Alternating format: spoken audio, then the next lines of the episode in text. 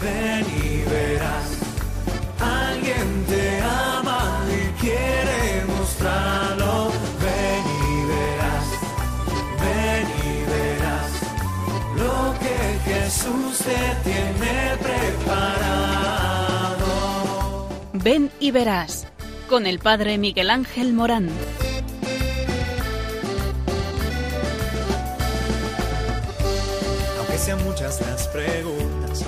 Te surgen tantas dudas de si es verdad lo que te canta.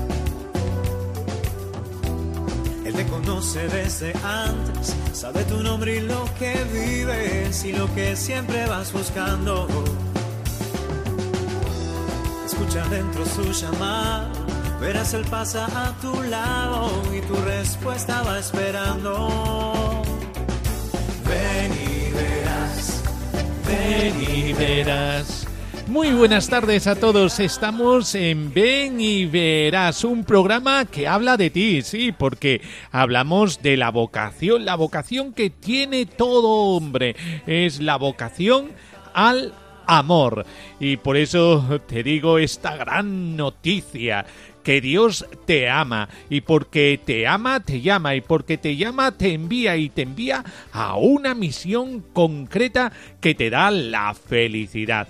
Este es el estado de gracia en que Dios coloca al hombre y en que el hombre tiene que permanecer. Sobre este estado general de toda la humanidad se asienta el estado personal de cada individuo, el lugar en que Dios le ha colocado por la gracia del envío personal. Es la forma en que cada individuo personaliza el estado general de todo hombre, dando sentido a su existencia, haciéndose persona en sentido pleno y por tanto la condición necesaria para su felicidad. Cada uno tiene que ordenar su existencia de modo que salga de sí mismo, se ponga ante Dios y ponga toda su mente, corazón y fuerzas a disposición de la realización de este fin último. Como criatura tiene que hacer la voluntad de Dios con su propia voluntad y en las circunstancias y situaciones en que se encuentra en cada momento, descubriendo el amor siempre como una tarea encomendada y que no se confunde con su propia espontaneidad para amar, porque entonces el amor no tendría otro objetivo que él mismo. La conciencia es el núcleo más secreto y el sagrario del hombre en el que éste se siente a solas con Dios, cuya voz resuena en el recinto más íntimo de aquella. Es la conciencia la que de modo admirable da a conocer esa ley cuyo cumplimiento consiste en el amor de Dios y del prójimo. Esta relación del hombre con Dios no es de servidumbre o esclavitud, sino que es una relación de filiación, como revela la relación entre el Hijo y el Padre. El Hijo está unido en el Espíritu Santo al Padre y es enviado por él. El amor del Hijo tiene forma de obediencia, porque es su libertad suprema en el amor pobreza en cuanto que no busca más riqueza que al Padre y su reino, y pureza en cuanto exclusividad de amor para fecundidad eterna. Contemplando el amor del Hijo, comprende el hombre su vocación, su estado es el del envío y el servicio, su plena autorrealización, su dicha eterna. Es un estado también de mandamiento, su libertad es la obediencia. Y es que cuando obedecemos al amor encontramos la finalidad de nuestra vida y se despliega en nosotros un horizonte que llega a ser eterno. Por eso vamos a hablar de algo muy importante para ti, para mí, para todos, que es que Dios en el amor nos ha elegido para amar. Y hasta que uno no se encuentra con ese amor eh, de explosión, de expansión, pues uno no puede llegar a ser feliz. Así es que ánimo a descubrir esto en tu vida. Es el mayor de los descubrimientos.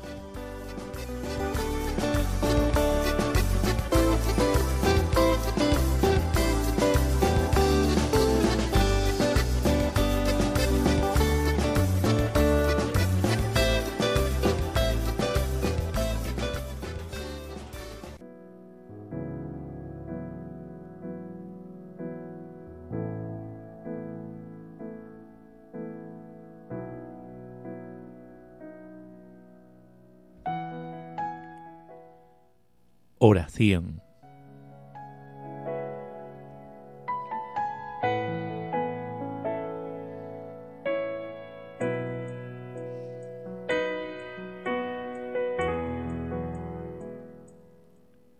A ti nos dirigimos, María, Madre de la Iglesia. A ti que con tu fiat has abierto la puerta a la presencia de Cristo en el mundo, en la historia de las almas, acogiendo con humilde silencio y total disponibilidad la llamada del Altísimo. Haz que muchos hombres y mujeres escuchen también la voz apremiante de tu Hijo. Sígueme. Haz que tengan el valor de dejar sus familias, sus ocupaciones, sus esperanzas terrenas, y sigan a Cristo por el camino que Él les señale.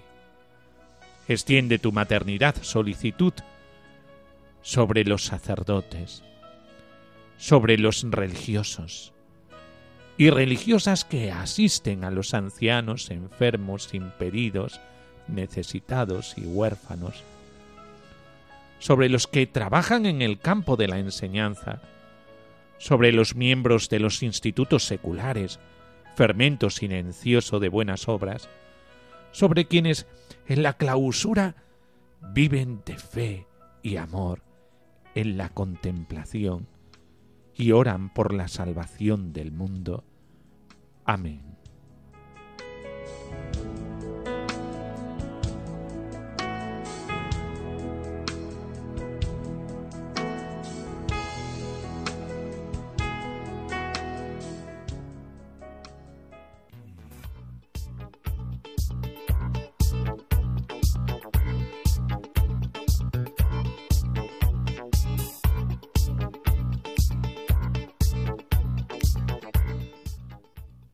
Noticias.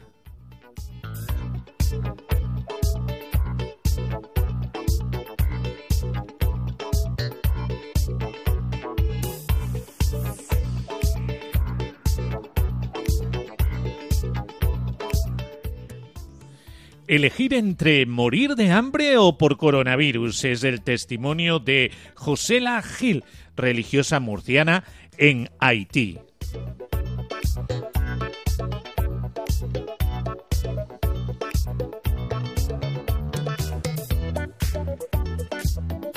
La religiosa murciana de la Congregación de Jesús María eh, habla de cómo ella vive allí en este país caribeño, en Haití. Existen lugares en el mundo donde parece que las grandes tragedias se han hecho presa de una sociedad uno de ellos es Haití, eh, país devastado en el 2010 por un terremoto y más tarde por un brote de cólera que le costó la vida a cerca de 10.000 personas. Junto a todas estas penurias se suma estos días la pandemia del coronavirus que ha hecho en estas en este tiempo estragos en la sociedad de Haití. Josela Gil, religiosa murciana de la Congregación de Jesús María, que desde 2017 lleva a cabo su labor humanitaria en Puerto Príncipe.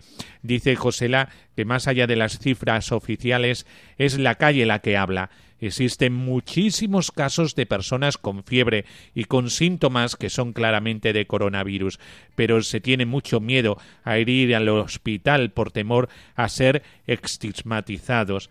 La falta de acceso a agua potable donde poder llevar a cabo una higiene de manos adecuada o la poca concienciación a la hora de utilizar la mascarilla hace que los casos se estén multiplicando de forma exponencial. Otro de los factores que hace que sea casi imposible combatir el coronavirus en el país más pobre de América Latina es la imposibilidad de llevar a cabo el confinamiento tal y como se vive en países eh, o como se vivió en países de Europa y España. Aquí el confinamiento no existe como tal, dice Josela. Las autoridades lo que sí ordenaron tras decretar la alerta sanitaria fue el cierre de colegios, universidades y espacios de culto, que aquí es importantísimo, pero lógicamente no puede retener a la gente en casa. Lo que eh, sí promulgaron fue la prohibición de salir a la calle desde las ocho de la tarde a las cinco de la mañana. Según ha contado la religiosa murciana, la realidad a lo ordenado es bien diferente. La gente tiene que salir cada día a buscarse la vida para poder comer. Eh, llevamos una crisis sobre otra y todo el mundo está en la calle.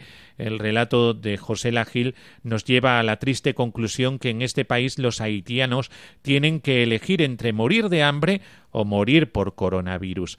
Las religiosas de Jesús María son mujeres de diferentes países del mundo comprometidas con el Evangelio al estilo de su fundadora para la formación de niños, jóvenes y mujeres. La congregación fue fundada por Santa Claudina eh, Tevenet en Lyon, Francia, el 6 de octubre de 1818. Una familia religiosa que vive su vocación entre los más pobres.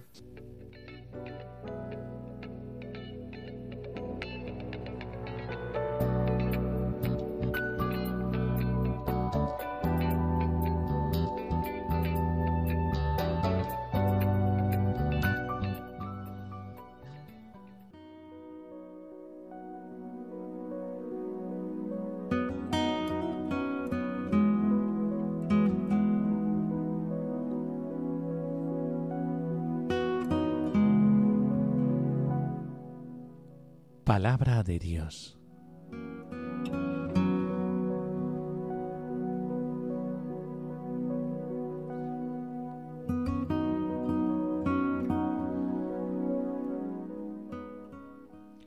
Mirad, hermanos, quienes habéis sido llamados. No hay entre vosotros muchos sabios según la carne, ni muchos poderosos, ni muchos de la nobleza. Ha escogido Dios más bien lo necio del mundo, para confundir a los sabios. Y ha escogido Dios lo débil del mundo, para confundir lo fuerte.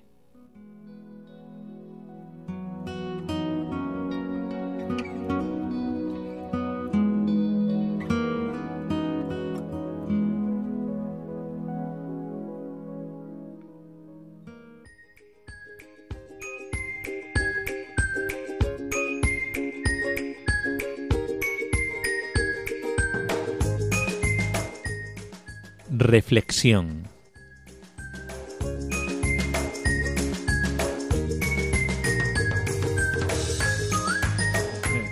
Que sí, que sí, que sin la Iglesia no podemos descubrir nuestro estado de vida o nuestra vocación. Es necesario el misterio de la Iglesia porque es para los demás, la vocación es para los demás. Es decir, eh, que ¿dónde encontrar nuestra vocación si no es en medio de la comunidad? Por eso el misterio de la Iglesia es importante. Eh, vivir en una comunidad es importante. Allí encontrarás tu vocación.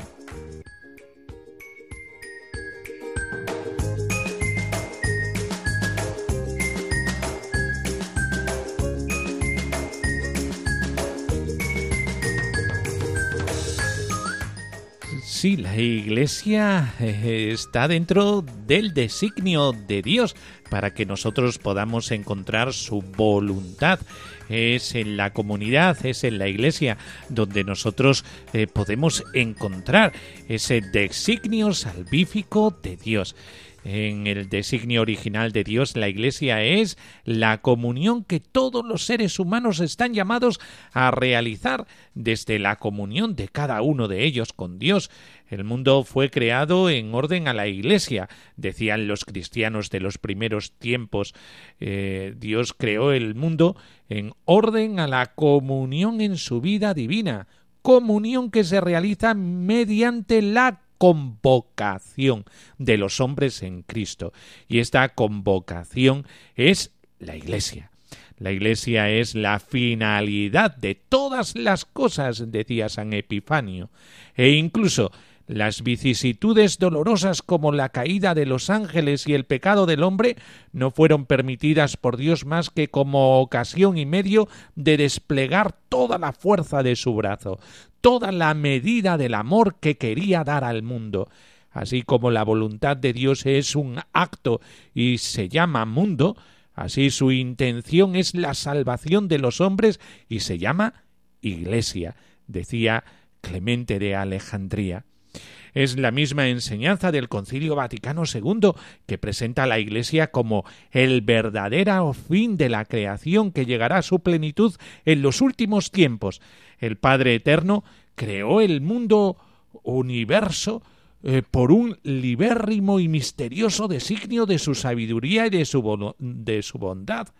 Decretó elevar a los hombres a la participación de la vida divina y, caídos por el pecado de Adán, no los abandonó, dispensándoles siempre su auxilio en atención a Cristo Redentor, que es la imagen de Dios invisible, primogénito de toda criatura, como leemos en Colosenses 1.15.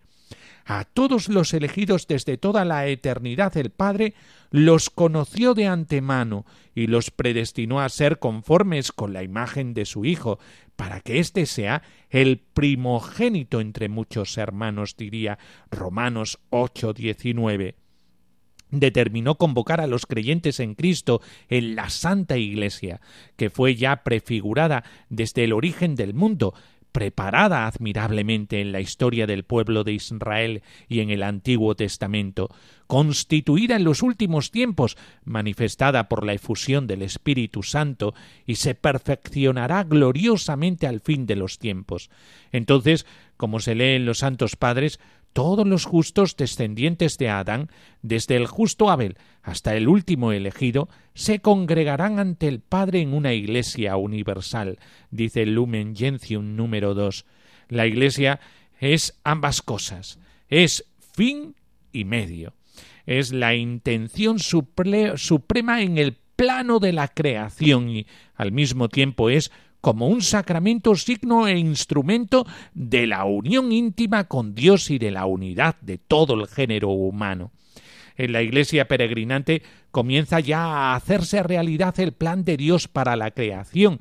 En la Iglesia consumada este plan habrá alcanzado su meta. La creación consumada será la Iglesia consumada. Entonces se habrá desarrollado plenamente el sentido de la Iglesia, ser comunión con Dios, ser comunión de unas personas con otras en Dios. La Iglesia es a la vez camino y meta, pero lo es en Cristo, que es el camino, la verdad y la vida. Juan 14, 6. Si cumplimos la voluntad de Dios, perteneceremos a la Iglesia primera, es decir, a la Iglesia espiritual que fue creada antes que el sol y la luna, pero si no cumplimos la voluntad del Señor, seremos de aquellos de quienes afirma la Escritura Vosotros convertís mi casa en una cueva de bandidos. Por tanto, procuremos pertenecer a la Iglesia de la vida para alcanzar así la salvación. Creo que no ignoráis que la Iglesia viva es el cuerpo de Cristo. Dice en efecto la Escritura, creó Dios al hombre, hombre y mujer los creó. El hombre es Cristo, la mujer es la Iglesia. Ahora bien, los escritos de los profetas y de los apóstoles nos enseñan también que la Iglesia no es de este tiempo, sino que existe desde el principio.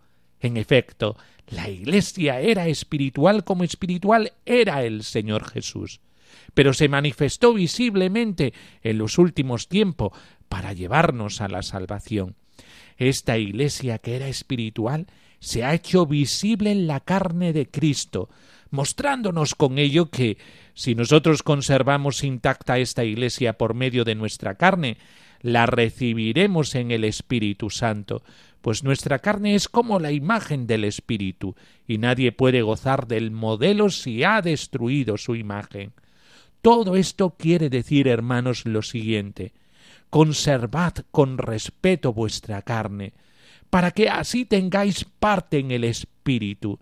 Y si afirmamos que la carne es la Iglesia y el Espíritu es Cristo, ello significa que quien deshonra la carne deshonra la Iglesia. Y este tal no será tampoco partícipe de aquel Espíritu que es el mismo Cristo. Con la ayuda del Espíritu Santo, esta carne puede, por tanto, llegar a gozar de aquella incorruptibilidad y de aquella vida que es tan sublime, que nadie puede explicar ni describir, pero que Dios ha preparado para sus elegidos.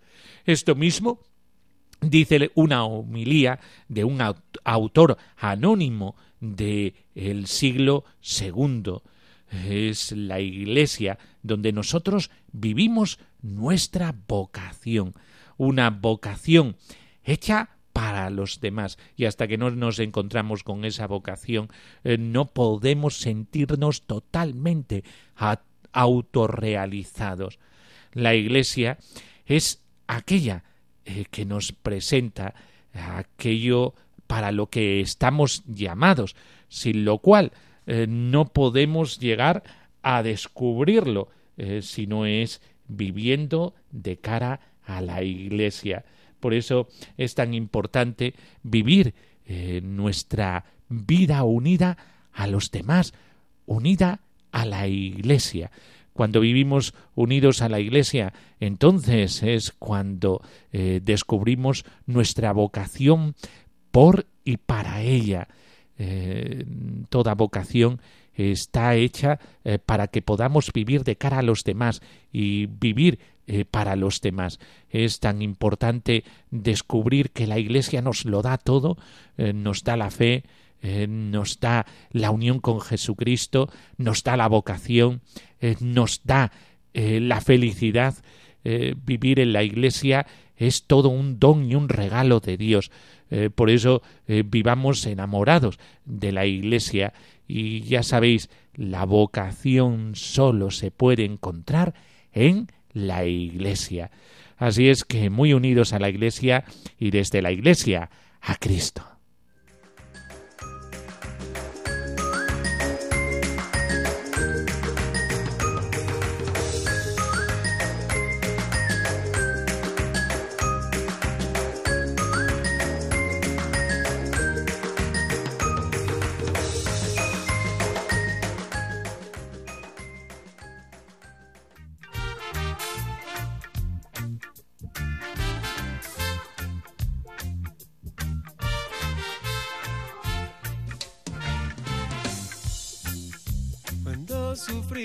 Y la vida te golpeó sin compasión.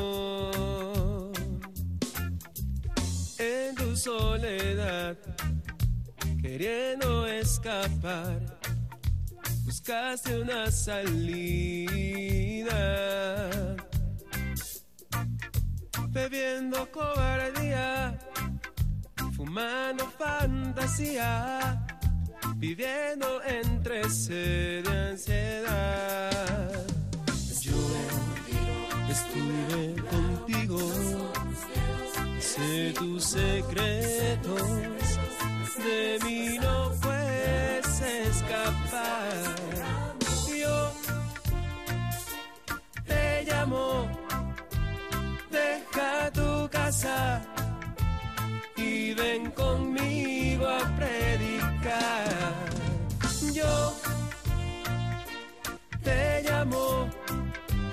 deja tu casa y ven conmigo a predicar. Yo, yo, yo, yo, yo, yo, yo, yo, yo, iré contigo a predicar. Yo, yo, yo, yo, yo, yo, yo, yo, yo, iré contigo a predicar. Yo, quieras contigo, yo, yo, yo, yo, contigo, yo, yo, yo, yo, iré contigo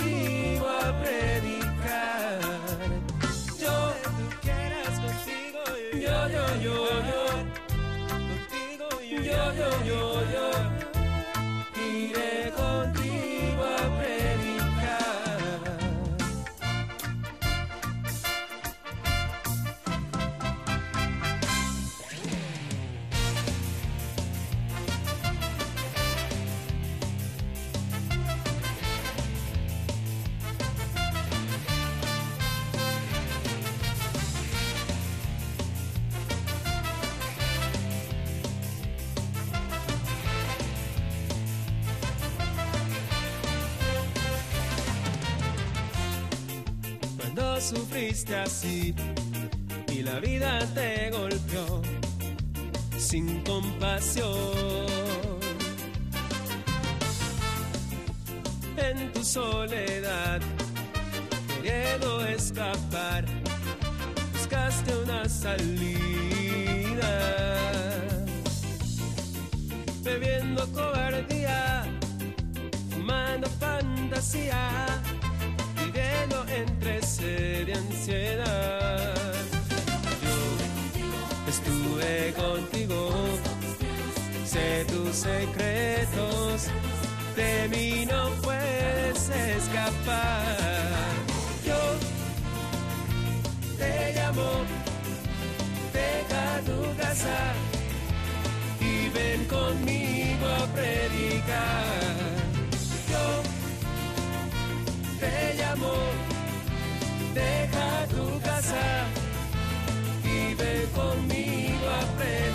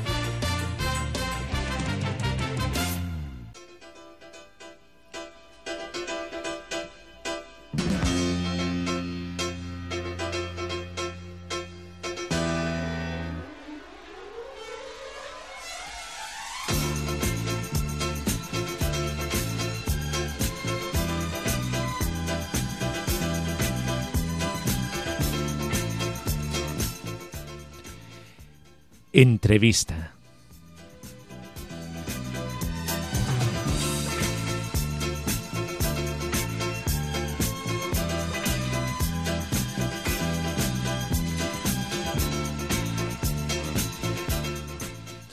Bueno, pues pasamos a la sección de nuestro programa de los testimonios. Ya podríamos hablar mucho de la vocación, pero si no tocamos la fibra sensible eh, de eh, la vida de las personas, entonces quedaría todo en especulación. Eh, pero la vocación es algo vivido en la vida de las personas y la vocación es aquello que Dios quiere para cada uno de nosotros para poder vivir en felicidad. Y esto es lo que eh, vamos a tratar eh, en esta sección porque hablamos de la felicidad de las personas que siguen a Dios y que siguen su voluntad y seguir su voluntad puede ser de forma muy diversa. ¿Por qué digo esto? Han pasado por aquí obispos, sacerdotes, diáconos, matrimonios, misioneros, eh, diáconos permanentes, eh, consagrados, eh, religiosos, pero no hemos caído en la cuenta de algo, que también la viudez eh, puede vivirse como vocación. Esto es un mensaje eh, innovador, porque, porque, oye, que yo sepa, una persona cuando queda viuda, nunca- nadie quiere quedar viudo. Eh, una persona cuando queda viuda viene de forma impuesta. Pero ¿cuántas viudas viven como Ana la de Fanuel en el Evangelio, que vivía al tanto de el Señor eh, del templo porque había quedado viuda. Pues así conocemos en nuestros pueblos, en nuestras ciudades, conocemos a muchas viudas que viven para el Señor. Y de esto vamos a hablar y vamos a hablar eh, con alguien muy especial. ¿Por qué? Porque es la responsable eh, provincial de Radio María en Cáceres, Pilar Ruiz. Eh, muy buenas tardes, Pilar. Buenas tardes, padre. Eh, bueno, pues eh, Pilar, eh, eh, tú tienes una vocación específica y esa vocación específica es la del matrimonio. ¿Cómo Dios te llamó a la vida matrimonial, Pilar?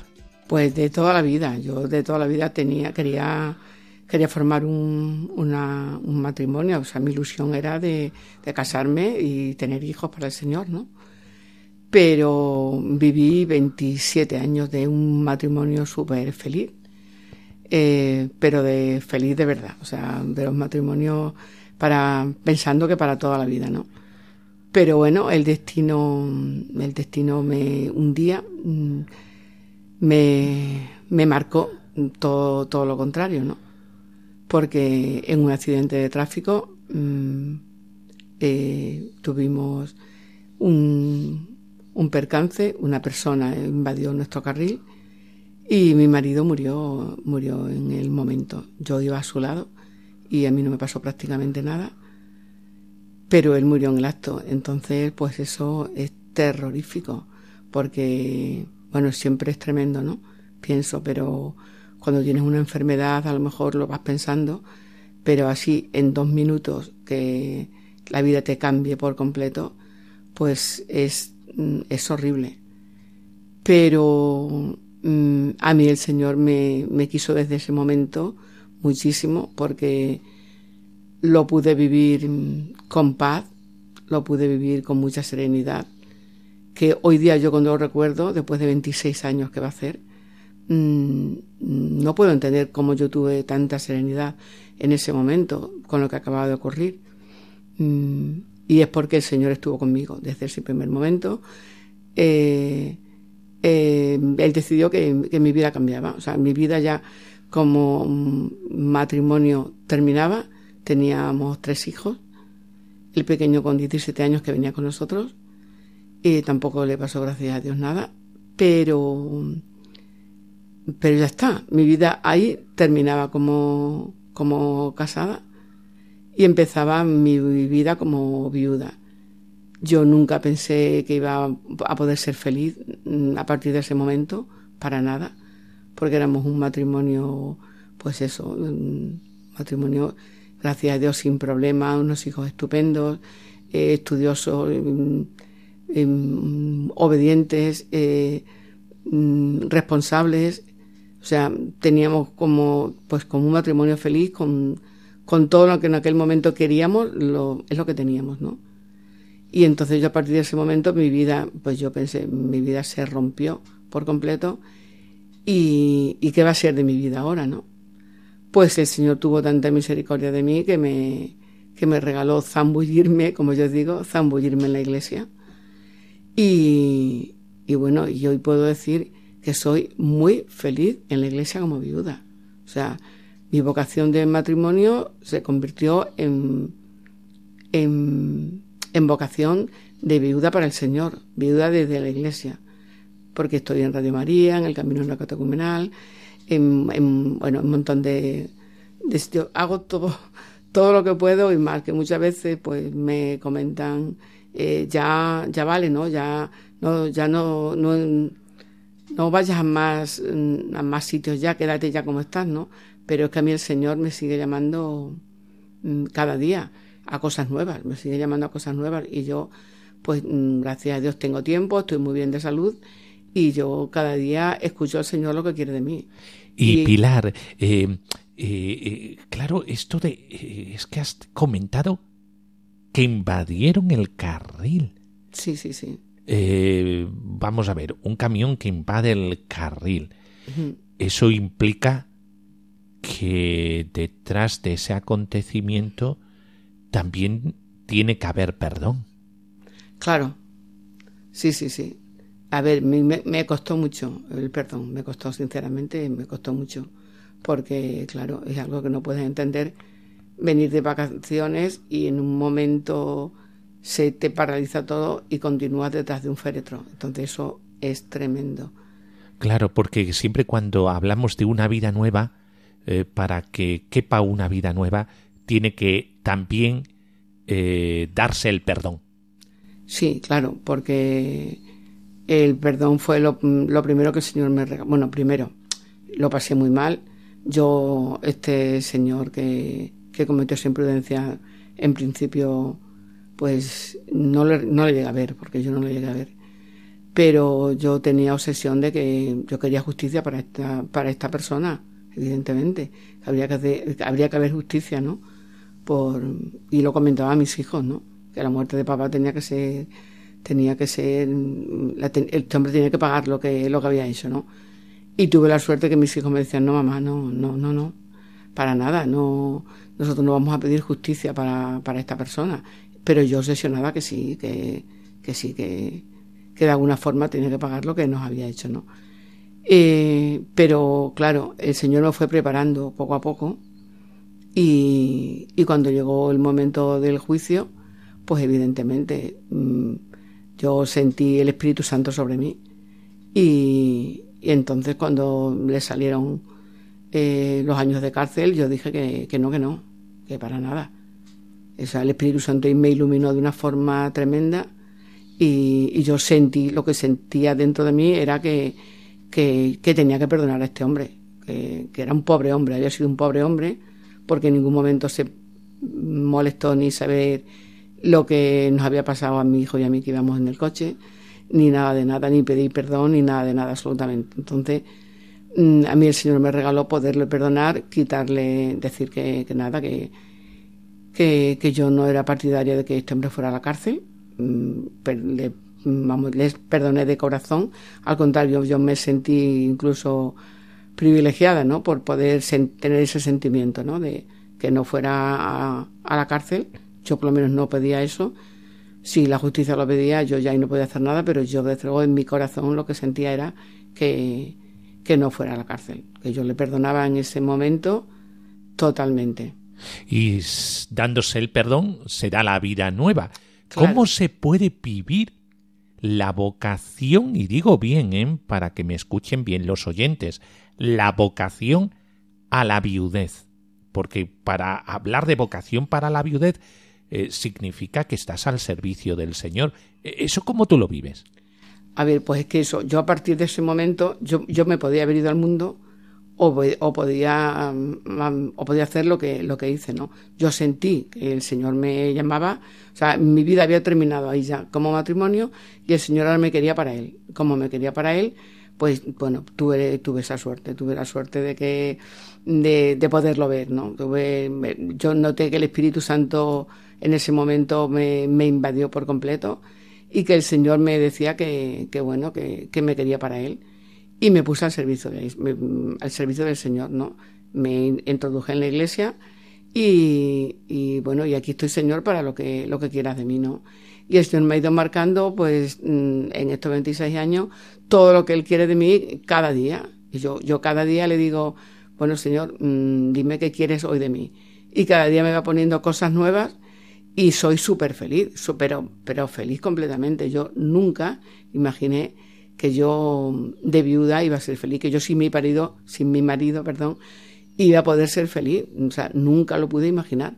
Pero el Señor me da una felicidad tremenda, pues dedicándome a los demás, a lo que hace falta dentro de, de la iglesia, dentro del camino neocatecumenal, dentro de Radio María, en todos los sitios donde estoy, eh, yo, mm, eh, el Señor a mí lo que me llama es a dar la vida.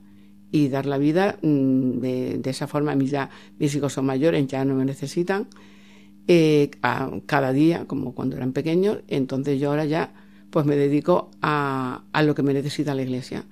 Y soy feliz, lo puedo decir de verdad, pero a gritos lo podía decir, que soy feliz, totalmente feliz, mm, con la, mm, como viuda, eh, sirviendo al Señor. Y sí existe la vocación de viuda, porque yo ahora mismo sí tengo vocación de viuda, porque muchísimas cosas de las que hago, si yo no fuera viuda, yo no podría no podría. Entonces he podido entender que en mi vida llegó un momento que ya mm, terminaba ahí y dio un giro de 180 grados a, a, a la viudez y una viudez feliz, dedicada al Señor completamente. ¿Y puedes decir, eh, Pilar, que Jesús es tu esposo? Claro, claro, totalmente, totalmente. Yo jamás me siento sola, jamás me siento sola para nada, para nada. Porque yo siento al Señor conmigo en cada momento, en cada momento. O si no, por las circunstancias que se pasan de tristeza y de soledad, si no tiene, siente al Señor contigo, no, no se podría superar esa soledad, no, imposible. Eh, esto implica una vida armonizada eh, entre la oración, Sí. entre la acción, eh, entre eh, el darse uno a los demás. ¿Es muy importante la oración para una viuda? Muchísimo. Es que sin la oración no se, yo no podría. Y dentro de la oración, la adoración, ¿cómo tú calificarías esos momentos de adoración al Señor? Bueno, pues la adoración es otra cosa que he descubierto en la viudez, que, es fantástico, es fantástico. Yo mm, procuro hacer adoración a diario, tengo la suerte en mi parroquia de que lo puedo hacer, y entonces como mínimo una hora de adoración al día antes de, antes de la Eucaristía, eso es que, mm, bueno, pues, pues, mm, es que vas allí como, como si fuera a hablar con tu esposo, ¿no? Hablar, a, a contarle todo lo que todo lo que tienes y él te consuela de, de todo el sufrimiento que puedas tener, porque a ver, que, que sí se sufre, sí se sufre totalmente. Lo que pasa es que la cruz de tener que estar sin tu marido a que tanto querías, eh, pues mm, estar con el Señor te lo suple totalmente. Y si voy a contarle mi sufrimiento y mis penas y me da una alegría y una compensación tremenda poder estar con el Señor. Y sin oración, desde luego, eso no se puede conseguir, es imposible. Y eh, cómo, eh, pasando de la oración a la acción, eh, cómo el tiempo eh, se enchía en la viudez, porque te puede dar tiempo a hacer tantas cosas, Pilar. Sí. Eh, eh, ¿Cómo, ¿Cómo es posible eso? Que el tiempo se prolongue como un chicle, se alargue y se alargue y se Pues, alargue. pues sí, totalmente. O sea, es que yo, estoy segura que si yo no tuviera oración, si yo no tuviera la Eucaristía diaria, si yo no dedicara al Señor el tiempo que, que le dedico, yo no podría hacer nada de lo que hago. Eso lo tengo clarísimo, clarísimo. O sea, es que, a ver, a mí me dijeron un momento, en esos momentos de, de, de mi principio de viudez, si tú al Señor no, no le regateas el tiempo, Él te multiplica el tiempo. Y cómo he podido comprobar que es cierto. O sea, si yo dedico al Señor mm, el tiempo que, creo que necesito, que, em, que necesito para mí, para mi serenidad, para, para, mm, para ver lo que, lo que el Señor necesita en cada momento de mí, y, mm, eh, el, el tiempo se multiplica, pero se multiplica que no, no, no te lo puedes imaginar. O sea que yo misma me admiro muchísimas veces que no sé cómo me ha podido dar tiempo cuando termina el día de estar en tantas cosas y no estoy cansada. No estoy cansada. O sea, yo termino, lo he comentado algunas veces, digo, Dios mío, con todo lo que he hecho y no estoy cansada. Me dicen, claro, es que es el espíritu el que, el que te mueve, no eres tú. Y es verdad, lo he podido comprobar, que es el espíritu el que te va moviendo. O sea, está clarísimo. La viudez eh, puede ser un trampolín para la vida eterna, para el cielo, Claro. Pilar. Totalmente. Para, yo vamos, así lo veo. Que es, un trampolín para la vida eterna, pero vamos, totalmente. Porque es que, a ver, mm, es verdad que, que yo además soy una persona que necesito siempre, he necesitado por estar rodeada de mi familia, de muchísima gente, de mis hijos, de, de, de, de la familia, de, y entonces te das cuenta que con el Señor ya tienes más que suficiente.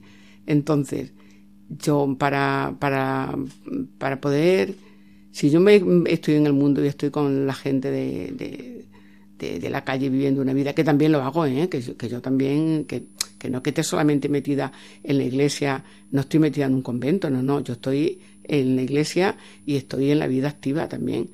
Pero mm, si, si yo no llevo esa vida así, yo no podría ver que, que yo, mm, gracias a la viudez, me estoy preparando para la vida eterna. O sea, no. No, no podía ser así de ninguna manera. Es decir, que eh, ¿qué le dirías tú a las viudas eh, que desgraciadamente se han quedado sin el marido o a los viudos que se han quedado sin la mujer eh, para emprender una nueva vida? Pues yo, yo pensaba mucho en, en, en que en cómo lo haría, ¿no? Pensé en meterme en, en grupos de, pues en grupos de acción de, de yo sé, no sé, de, de muchísimos grupos que hay por ahí, ¿no? Para hacer pues montones de cosas, ¿no? Pero nunca, nunca pensé en la iglesia. Pues ya digo que fue el Espíritu Santo el que a mí me iluminó para entrar en la iglesia. Entonces, yo lo que le diría a la gente es que, desde luego, mmm, lo mejor que te puede pasar es acercarte al Señor. Es lo mejor que te puede pasar. A las personas que, le, que tengan esta situación, que por desgracia hay muchísimos, pues acércate a un sacerdote, acércate a la iglesia, ofrécete y verás que tu vida mmm, cambia por completo, que tu vida no, está, no va a estar vacía, porque es lo que sientes cuando, cuando, cuando te quedas viudo, es lo que sientes, que te quedas solo, ¿no? Porque tus hijos van a hacer su vida y tú te quedas solo, ¿y ahora qué haces?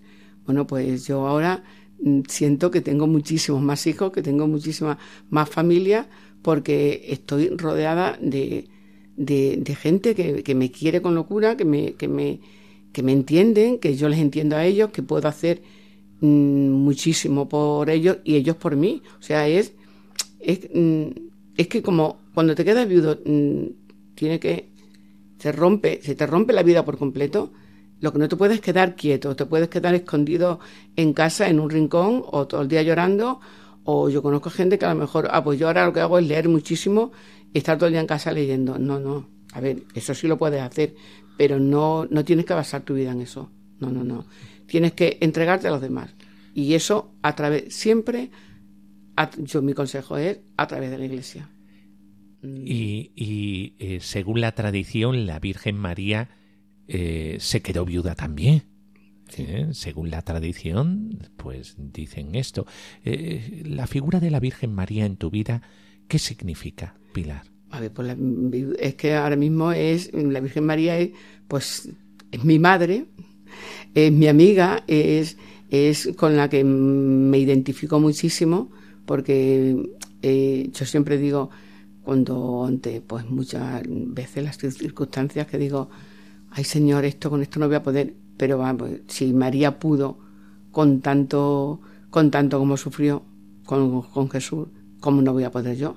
Pues si la tengo como mi aliada, yo a María la tengo como mi aliada, entonces cuento con ella cada día cuando me despierto, eh, que, me, que me guíe, que me lleve, me lleve, me acompañe y me lleve por el camino, por el camino recto, por el camino que ese día eh, el Señor tenga preparado para mí y ella, pues como mi madre, lo mismo.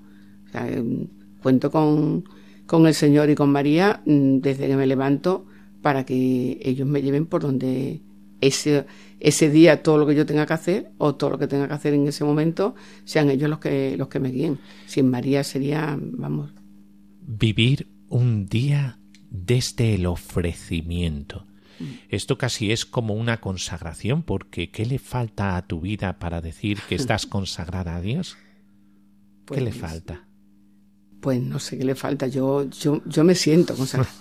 yo, yo, me siento consagrada al Señor. O sea que yo, vamos, lo, te, lo tengo. Antiguamente existía el ordo de las viudas, es como eh, una consagración especial, eh, porque el que se da cuenta de este gran tesoro eh, que todo en la vida sucede para el bien de los que ama el Señor, pues esto experimentarlo también en la viudez es eh, súper eh, realizante, te realiza completamente. Por eso, muchísimas gracias, Pilar, por tu testimonio. Vivir la viudez en el sí de María de cara siempre al Señor, considerando al Señor como un verdadero esposo. Muchas gracias, Pilar. Muchísimas gracias, Padre. Bueno, pues eh, ya sabéis, la viudez como vocación. Sí, como escucháis.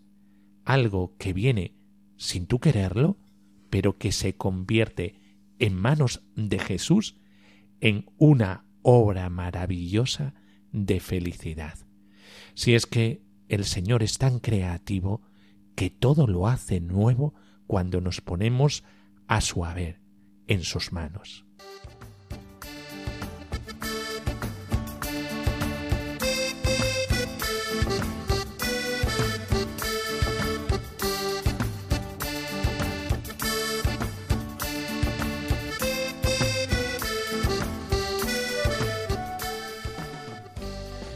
Bueno, pues con esta llamada al amor, eh, estando eh, viuda o eh, estando soltero, comprometido con los demás, siendo misionero, eh, en un matrimonio, eh, siendo sacerdote, eh, siendo religioso, estando consagrado.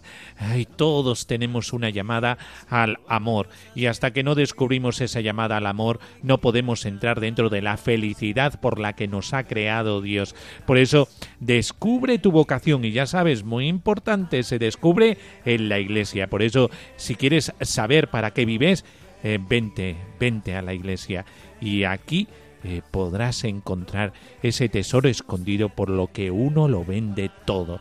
Así es que eh, solo queda decir que podéis contactar con nosotros en este correo electrónico ven y verás uno en número arroba radiomaria.es ven y verás uno arroba radiomaria.es eh, para comunicarnos vuestras experiencias y que podamos pues hablar de ellas aquí en este programa eh, o hablar con nosotros y eh, nosotros responderemos a vuestros correos, eh, dudas que tengáis, consejos que queráis.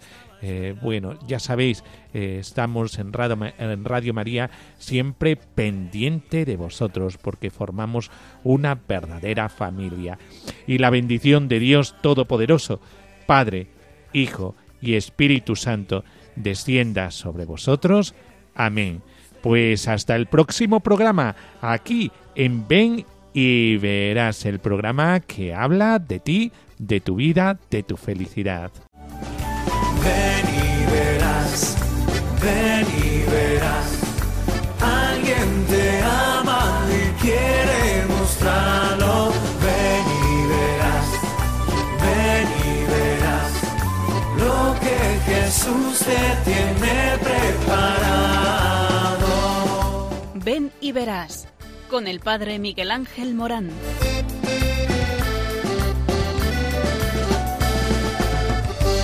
Aunque sean muchas las preguntas y si te surgen tantas dudas de si es verdad lo que te canta,